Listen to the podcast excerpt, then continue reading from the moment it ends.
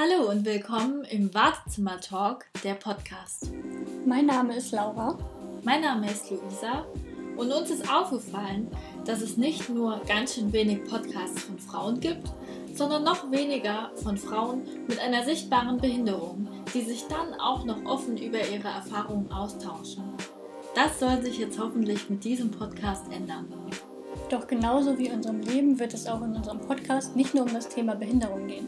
Von der Frage nach der Lieblingseissorte bis hin zu ernsteren Themen wie der persönlichen Diskriminierungserfahrung wird in jeder Folge etwas dabei sein.